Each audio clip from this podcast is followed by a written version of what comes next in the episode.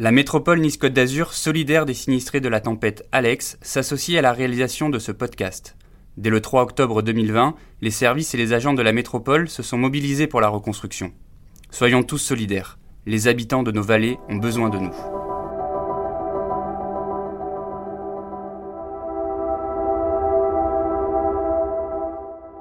Si on n'arrive pas à se projeter, si on nous dit c'est dans trois ans qu'on va reconstruire, c'est pas possible, la moitié des gens vont partir. Quoi. Tous été traumatisés par ce qui est arrivé. on ne peut pas le décrire de toute façon, on ne pourra jamais vous décrire ce qu'on a pu ressentir. Il y a un écart, je me rends compte quand je descends sur Nice, il y a des choses qu'on voit différemment. C'est vraiment, euh, c'est marqué, c'est indescriptible.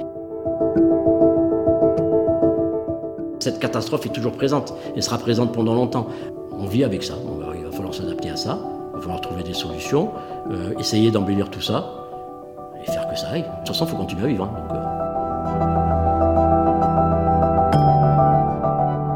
Le matin du 3 octobre 2020, après le passage de la tempête Alex dans les Alpes-Maritimes, les vallées du haut pays azuréen offrent un spectacle de désolation. La nuit, des pluies violentes ont fait gonfler les rivières et l'eau a emporté sur son passage des maisons, des routes et des voitures. De la Vésubie à la Roya, ce sont des centaines de personnes qui se retrouvent d'un coup privées d'eau et d'électricité. Les dégâts matériels sont considérables, les pertes humaines impressionnantes. Pendant un an, Nice Matin se propose de recueillir les témoignages des habitants des vallées. Ils partageront avec nous leurs craintes, mais aussi leurs espoirs, le temps de leur reconstruction. À chaque rendez-vous, un témoin, une histoire. Je suis Flora Zanichelli et vous écoutez Alex, un podcast de la rédaction de Nice Matin. Aujourd'hui, épisode 9, Laurent Fredge, président et fondateur de l'entreprise La Bière du Comté et coordinateur d'une permanence pour venir en aide aux entreprises locales. Un entretien réalisé trois mois et demi après le passage de la tempête.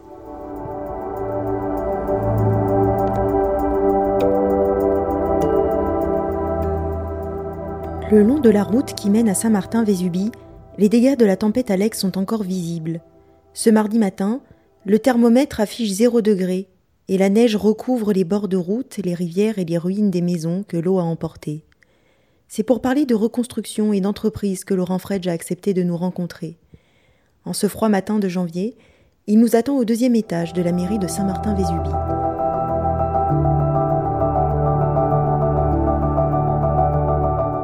On est dans une salle qui, a été, euh, qui nous a été euh, prêtée par la mairie pour euh, recueillir les questions des sinistrés. C'est une salle polyvalente, hein, donc les gens peuvent venir trois fois par semaine, trois après-midi par semaine, pour poser les questions sur tout ce qui leur est arrivé et sur l'avenir de, de Saint-Martin-Vésubie et de la vallée.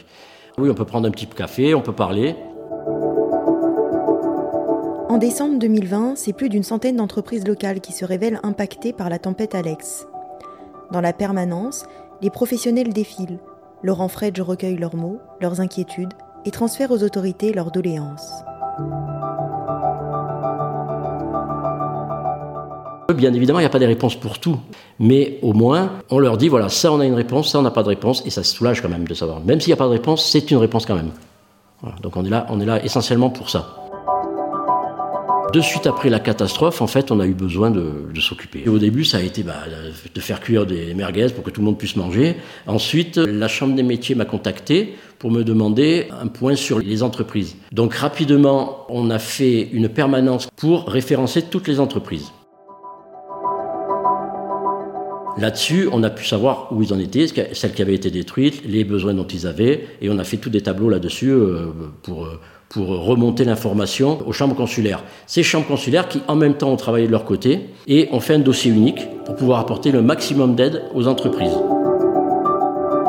Sur le traitement des demandes, Laurent Fredge ne peut s'empêcher de ressentir un certain décalage. En fait, en, ayant un relais avec les chambres consulaires, la métropole, tout ça, on, a l'impression qu'on n'est pas dans le même temps, si vous voulez, maintenant. Tout le monde s'est plus ou moins relogé, on s'est tous débrouillés, hein, c'est certain. Hein. On a tous repris une activité partielle. Mais quand je parle avec eux, on a l'impression que ben, ça peut durer. Bon, ben, si vous voulez, euh, on peut attendre ah, ben, euh, un, PLU, on peut le changer en trois ans. Euh, une zone, on peut la faire en trois ans. Mais en fait, on peut pas. C'est-à-dire que dans dix mois, vous avez 15 entreprises qui sont mortes. Pour accélérer les choses, c'est une réelle prise de conscience de la situation dans laquelle on est. Je, crois qu'il n'y a pas vraiment d'autre chose que ça, parce que euh, on peut pas se, satisfaire de une réunion euh, il y a deux mois, puis ah tiens on va refaire une réunion dans un mois. C'est pas possible. Chaque mois qui passe, on a besoin d'un rétro-planning. On a besoin de savoir que dans si c'est un an et demi, c'est un an et demi, hein, mais il faut qu'on sache parce que ça permet de s'adapter. Si on ne peut pas s'adapter à la situation dans laquelle on est, comment on fait? Dans le bon comme dans le mauvais, on n'est pas dans, des réponses de, politique. Euh, excusez-moi l'expression, mais c'est la vérité. On n'en est pas là. On a eu la pire catastrophe depuis mille ans. On s'en fout en fait d'avoir une belle réponse positive. On veut juste savoir la, vérité. C'est-à-dire que ça va prendre 32 temps. C'est triste à entendre, mais c'est vrai. Ça permet aux gens au moins de savoir ce qu'ils vont faire de leur vie. Parce que là, c'est de ça qu'on parle. C'est quand même de la vie de certaines de familles entières.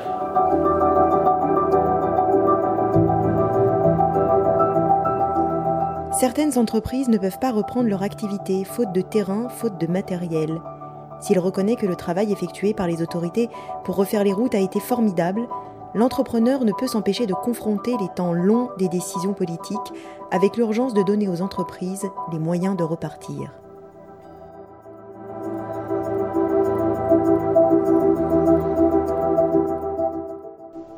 À trois mois du passage de la tempête, le traumatisme se fait encore sentir, la lenteur d'arrivée des aides, l'absence de calendrier attise parfois la colère des habitants de Saint-Martin-Vésubie. Dans cette situation, la communauté, parler, échanger, être actif, prend tout son sens.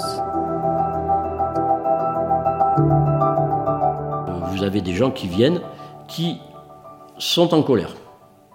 C'est normal, elles n'ont pas de réponse aux questions qu'on leur pose depuis longtemps. Mais c'est normal, c'est pas la faute de la mairie, c'est pas la, la faute à personne, c'est-à-dire que c'était un traumatisme pour tout le monde. C'est-à-dire qu'il arrivait cette catastrophe et personne n'avait de réponse sur rien.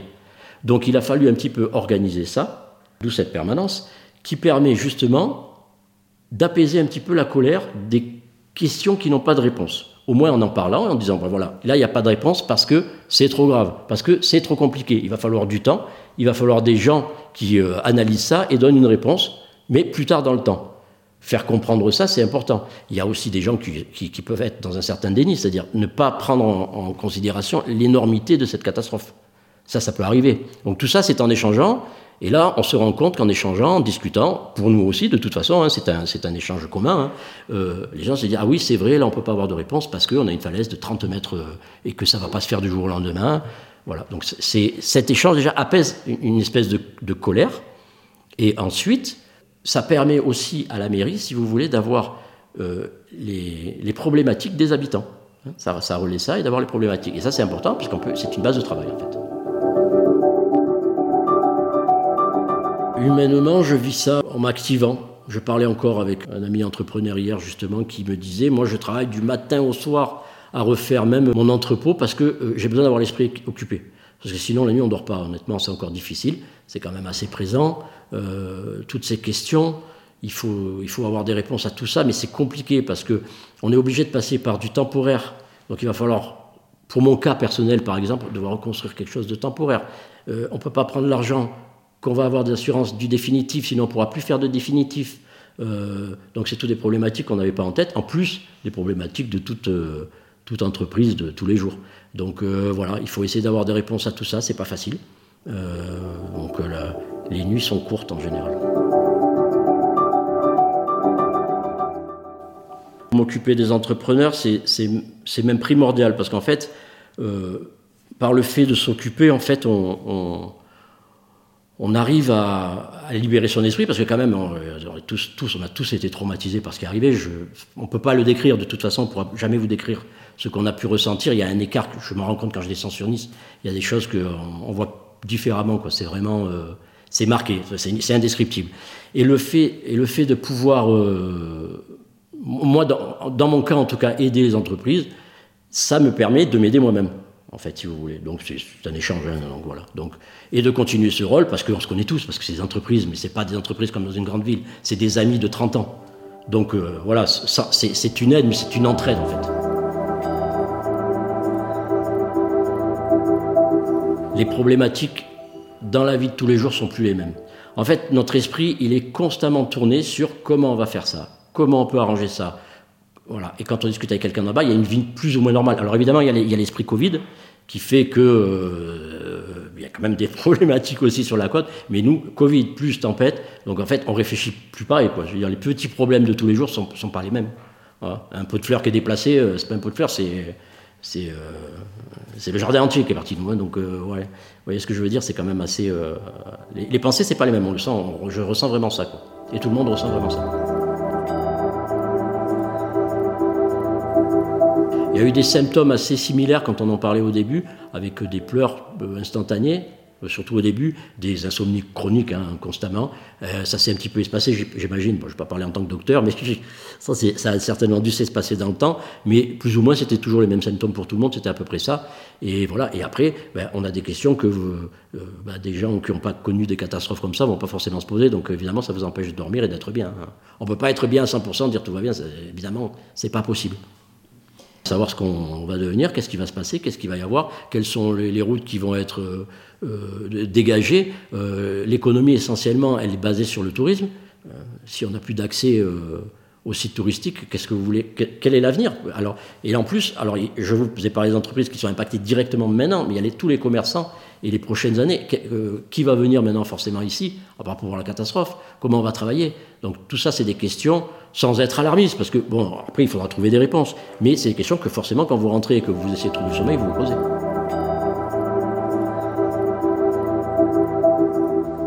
Laurent Fredge parie justement sur l'entraide pour s'en sortir. Tout entrepreneur a aidé un autre entrepreneur. Ça a été systématique depuis le début. On s'entraide. De toute façon, on travaille dans l'entraide depuis... Euh, depuis, depuis des années, ça, fait partie de, de, l'ADN des, des, villages. C'est très rare qu'il y ait une dispute totale. évidemment, hein, il, y a, quelques entreprises qui ne s'entendent pas forcément, mais dans l'ensemble, il y a toujours une entraide. Euh, c'est obligatoire. Dans l'esprit des villages, on n'est pas dans des villes, on, est, on, se connaît tous, comme je vous disais, depuis une trentaine d'années, donc forcément, il y, a, il y, a, quand même une entraide et, et qui a été démultipliée par cette catastrophe. Et on l'a vu surtout au début. On a vu les entrepreneurs qui venaient, euh, le plombier qui a tiré des tuyaux pour qu'on ait de l'eau au moins dans la rue euh, principale du village, euh, qui va aider le smillage en disant ben, les points d'eau sont là, chacun, l'électricien qui va raccorder deux maisons qui n'ont pas été raccordées, même si Enedis a fait un travail formidable. Enfin voilà, il y, a, chacun, de toute façon, au départ, vraiment, surtout le premier mois, chacun a mis ses compétences à disposition de, des biens communs.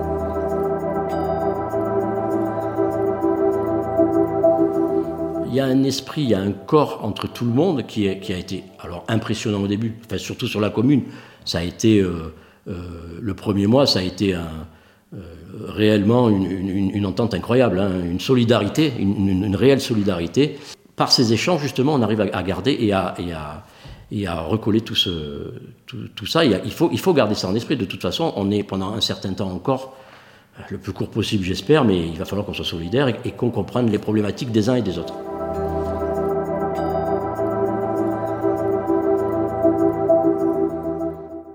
Vivre avec les traces de la tempête, les souvenirs aussi, c'est toute la difficulté. La tempête Alex a dévasté sa brasserie, installée sur les bords de la rivière. Des cuves ont même été retrouvées sur la plage à Nice. Dans les discussions, reconnaît l'entrepreneur, on finit toujours par parler de cette nuit dévastatrice.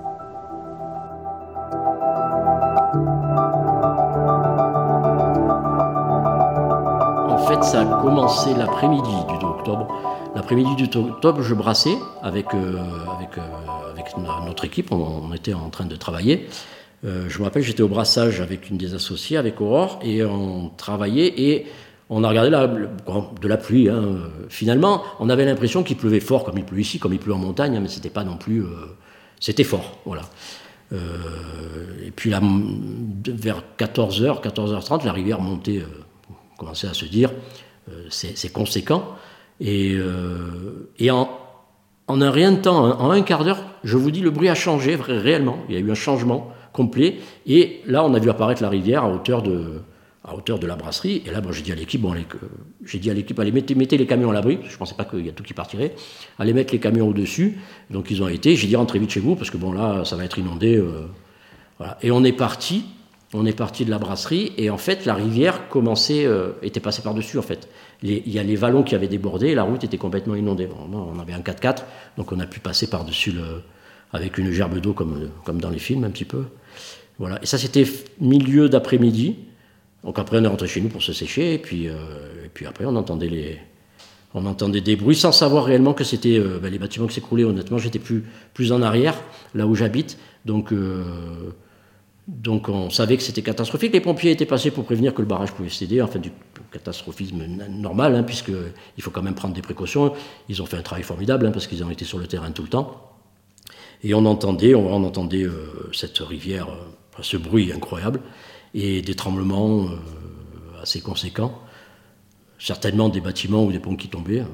toute la nuit, ça a duré toute la nuit. Puis alors le matin, euh, matin, on aurait dit un cratère. Je suis sorti de chez moi, j'étais sur le, le, pont Maïssa, en fait, c'est le pont qui est parti en haut du village.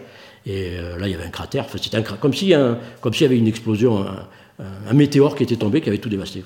voilà. Après, il a, fallu rallier le village par les montagnes, puisque les routes étaient effondrées. du pont Maïssa, on est, descendu, on a mis une heure pour descendre. Et, puis alors on a vu tout du dessus, la catastrophe vue du dessus. Là, vous effondrez parce qu'en fait vous pensez qu'il y, a des centaines de morts. Il y en a déjà trop, hein, c'est des gens qu'on connaît quand même, donc euh, le peu qu'il y a eu c'est déjà trop. Mais là franchement moi je pensais qu'il y avait des centaines de morts, c'était dévasté. On voyait juste le, village historique et tout le reste c'était dévasté.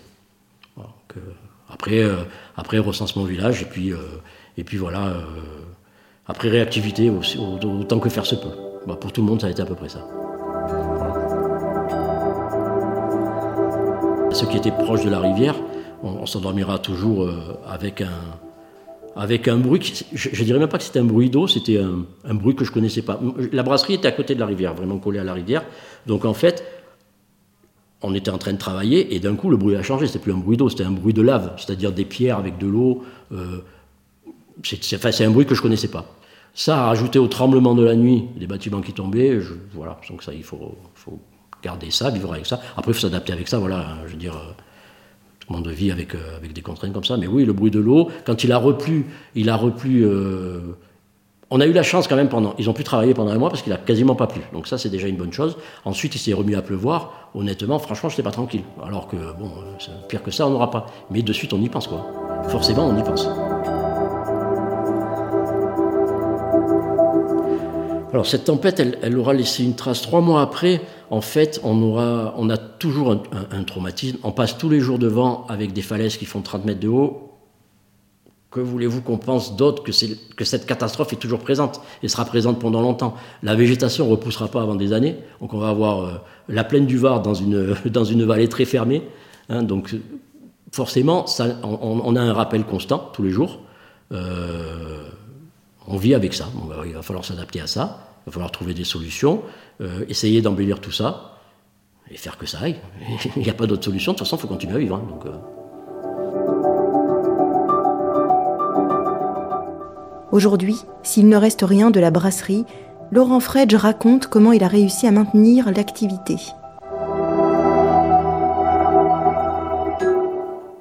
Plus de brasserie, il y a une, station d'épuration provisoire. C'est pas du tout le même produit, donc on fait. Euh, je retourne, oui, forcément, je passe devant parce que j'habite. Euh, je, suis obligé de passer devant par la route qui a été faite, la route euh, temporaire qui a été faite. Je suis obligé de passer devant. Voilà. Honnêtement, s'il fait, voilà, on vit avec. je me lamente pas tous les jours de passer devant. Je suis content que tout le monde soit en vie, tout le monde, tous ceux de mon équipe soient sains et saufs. C'est pas le cas de d'autres personnes qu'on connaît, donc voilà, on fait se satisfaire de ce qu'on a quand même aussi. Hein. On, est plusieurs associés sur la brasserie. Donc on est nous, euh, l'équipe, euh, moi-même et une, des, actionnaires sont sur, Saint-Martin-Vésubie. Donc évidemment, nous, euh, savoir qu'on était à l'abri, c'était déjà l'essentiel. Il faut savoir que dans l'équipe, tout le monde a été plus ou moins impacté. vous avez le Clos Joly, c'est cette image que vous, qui est passée en boucle sur les télés avec cette maison éventrée. C'est un gars qui travaille chez nous, donc il a cette problématique. Non seulement il a perdu son boulot, mais en plus il a perdu sa maison. Euh, plus ou moins tout le monde de l'équipe a été impacté euh, pour ne plus pouvoir, de ne plus pouvoir rentrer chez, lui, euh, plus le traumatisme mental. Donc, on avait de l'autre côté des actionnaires qui, eux, sont sur le littoral, donc qui ont pu s'activer différemment, hein, commencer à réagir plus rapidement, en synergie avec d'autres brasseurs. Il y a quand même une solidarité assez importante à ce niveau-là. Donc, ils ont pu mettre en action euh, le, futur de la brasserie à un moment donné où nous, sur site, on, avait vraiment autre chose à penser. Donc on a eu cette, euh, cet avantage Contrairement à quelqu'un qui a que son entreprise sur place, enfin, qui vit que sur place, nous on vit que sur place aussi, mais avec des gens extérieurs. Donc on a eu quand même cet avantage, donc on a pu se relever. Bon, après, euh, voilà, on n'a toujours pas de brasserie ici, on travaille chez d'autres personnes, ça nous coûte quand même très très cher. Heureusement, il y a des assurances qui nous aident, mais ça va durer 10 mois. Quoi. Mais les, emplois sont maintenus, euh, l'activité est maintenue, les clients sont maintenus, ce qui est important. Donc ça, ce, côté-là, on, on, on a cette chance. Voilà. Ce que je vous expliquais que, par exemple, un endroit comme la Syrie du Mercantour, eux n'ont plus rien. Donc euh, voilà, on ne peut pas se satisfaire de ce qu'on a quand on pense que nos amis euh, sont dans la détresse. Quoi. Ces gens reviennent nous voir régulièrement pour nous demander qu'est-ce qu'on va devenir, qu'est-ce qu'on va faire. Donc évidemment, ils réagissent, hein, je veux dire comme tout le monde. Hein. donc il va, Pierre-Jean a trouvé un travail, il, travaille maintenant, il va travailler pendant un temps, il va essayer de, de, garder son activité, comme je vous disais, pour des questions aussi d'assurance, une petite activité, mais comment vous voulez faire une scierie et couper des, troncs d'arbres quand vous avez 50 euh, mètres carrés, après c'est pas possible. Donc il a besoin de réponses dans le temps, bonnes ou mauvaises, comme, la, cellule qu'on a mis en place pour donner des réponses bonnes ou mauvaises. En fait, on va avoir des réponses. Quoi. Voilà. On n'entend pas que des bonnes réponses, on veut savoir pour pouvoir s'orienter vers, ce, vers où il faut aller. S'il faut reprendre euh, un travail différemment en disant bon, ça n'existera pas, on ne pourra jamais refaire ça, ok, Ok, mais il faut qu'on sache quoi. Même si je comprends que euh, c'est difficile euh, d'avoir des réponses pour tout, hein, pour tout ce qui est géologie, tout ça, c'est très difficile. Là, on ne demande pas de réponse. Mais sur ce qui est, sur ce qui est légal, juridique, ça, on doit avoir des réponses. Je veux dire, c'est des choses humaines. Ça, c'est des gens qui peuvent nous répondre directement. À dire, c'est possible, c'est pas possible. On peut faire en sorte que ce soit possible. On va revoir les, réglementations pour que ça soit plus rapide. Ça, c'est faisable. Je veux dire, ça, c'est juste de la bonne volonté. Laurent Fredge n'a pas de doute sur la capacité des habitants à rebondir. La situation, elle, est, elle fluctue entre ah là, on, va faire des choses. Parce que moi, je rêve, je me dis, on peut faire des choses fantastiques. Réellement, on peut reconstruire. Alors, je vais parler des entreprises parce que c'est quand même ce qui me touche le plus. Je vis là-dedans depuis 35 ans. Je monte des affaires, c'est mon, c'est mon truc. Donc, on peut créer une zone avec de l'écologie. On peut faire une station d'épuration avec un méthanisateur à côté qui va créer de l'énergie. Tout a été détruit. Donc, dans l'absolu, on peut créer des choses formidables. Et puis, vous avez l'autre côté où vous vous dites, ouais, mais pour ça, il faut des sous. Pour ça, il faut de la bonne volonté. Pour ça, il faut des gens qui soient à l'écoute. Et je ne suis pas toujours certain que ce soit le cas. Même si, euh, comme je vous disais, il y a des routes qui ont été faites dans l'urgence. Ça a été formidable, on ne peut pas le nier. Quoi.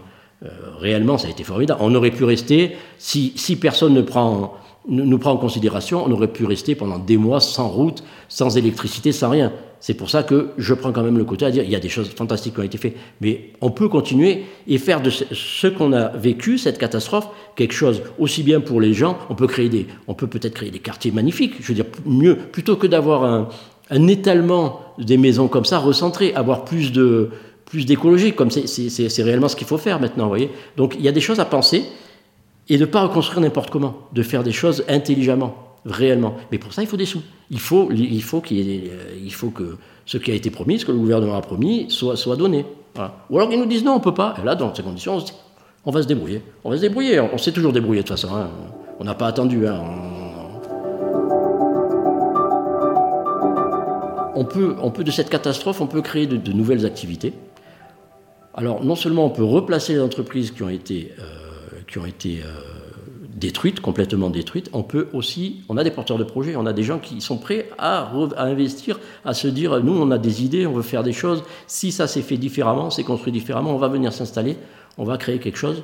Donc il peut y avoir une dynamique, réellement, voilà, mais il faut de la bonne volonté. Alors après, sur le côté entreprise, c'est même pas trop une question d'argent, c'est une question, c'est surtout une question d'autorisation, euh, de rapidité de mise en place, parce qu'après, si vous voulez, par exemple une zone d'activité qui va être créée, il va y avoir des locaux. Ces locaux vont être loués. On ne peut pas accuser l'argent. L'argent, il suffit de se le faire prêter et les loyers rembourseront les, locaux. Donc c'est une question de réactivité. Si vous avez cette réactivité, on peut créer quelque chose d'extraordinaire parce qu'on peut créer une zone euh, de maintenance, c'est-à-dire avec euh, euh, des panneaux solaires, avec un méthanisateur pour une brasserie par exemple, enfin toutes des choses sur lesquelles on a déjà réfléchi, hein, puisqu'on on est là pour ça. Nous, entrepreneurs, on a déjà réfléchi à tout ça. On peut créer quelque chose d'extraordinaire qui revient moins cher puisque c'est créé à la base. C'est pas quelque chose qu'on rajoute. Quand on rajoute quelque chose, c'est toujours plus cher. Il faut faire des travaux à l'avance et tout. Là, ça va être créé directement. Donc on peut faire des choses formidables. Il y a des organismes qui existent, l'ADEME, tout ça. On a pris contact avec eux, nous déjà, euh, de notre propre initiative, pour faire avancer les choses plus vite. Donc ce qu'on veut, c'est qu'en face, ça réagisse aussi rapidement. Même si, comme je disais, ça réagit quand même. Hein. il, y a, des réunions qui sont prévues, mais c'est très long.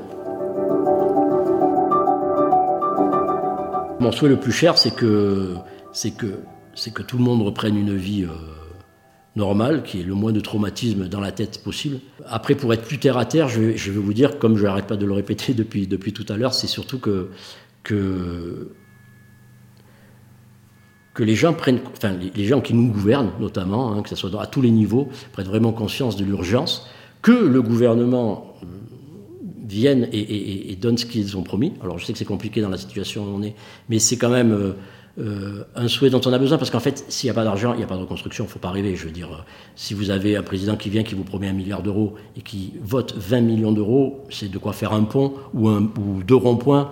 franchement, euh, voilà.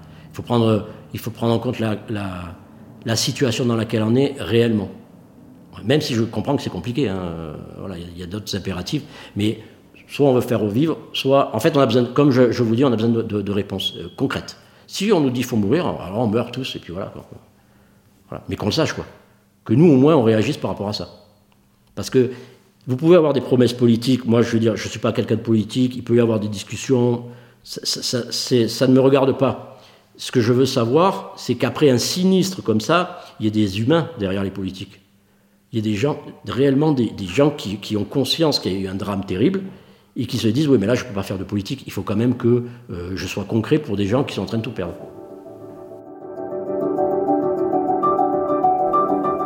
Mes grands-parents avaient des magasins ici, mes parents aussi, et donc euh, et je me suis jamais senti autant d'ici que quand j'ai redescendu, j'ai vu. C'est comme une cicatrice, mais vraiment. Enfin, c'est comme si on vous ouvre le cœur en deux de voir la rivière comme ça, mais je ne peux même pas vous l'expliquer en mots parce que c'est un sentiment qui est inexplicable. Mais vraiment, c'est comme si on vous arrachait quelque chose. Mais c'est incroyable. C'est incroyable. Voilà, j'ai des amis qui sont revenus. J'ai mon ami là, avec qui je travaille, Jean-Christophe, qui, est revenu de Paris, mais en urgence. C'est, on a une ADN. Hein, quand on est dans un village, on, vit avec. Quoi. On a quelque chose. Et là, enfin, j'aurais même pas pensé à ce point-là. J'aurais jamais pensé à ce point-là. Il y a des choses qui sont difficiles à expliquer et qu'on ressent euh, au moment T. Et là, on se dit, bah vraiment, en fait, euh, voilà, c'est chez moi. c'est chez moi que ça a été touché, c'est mon endroit qui a été touché, c'est ma vie qui a été touchée.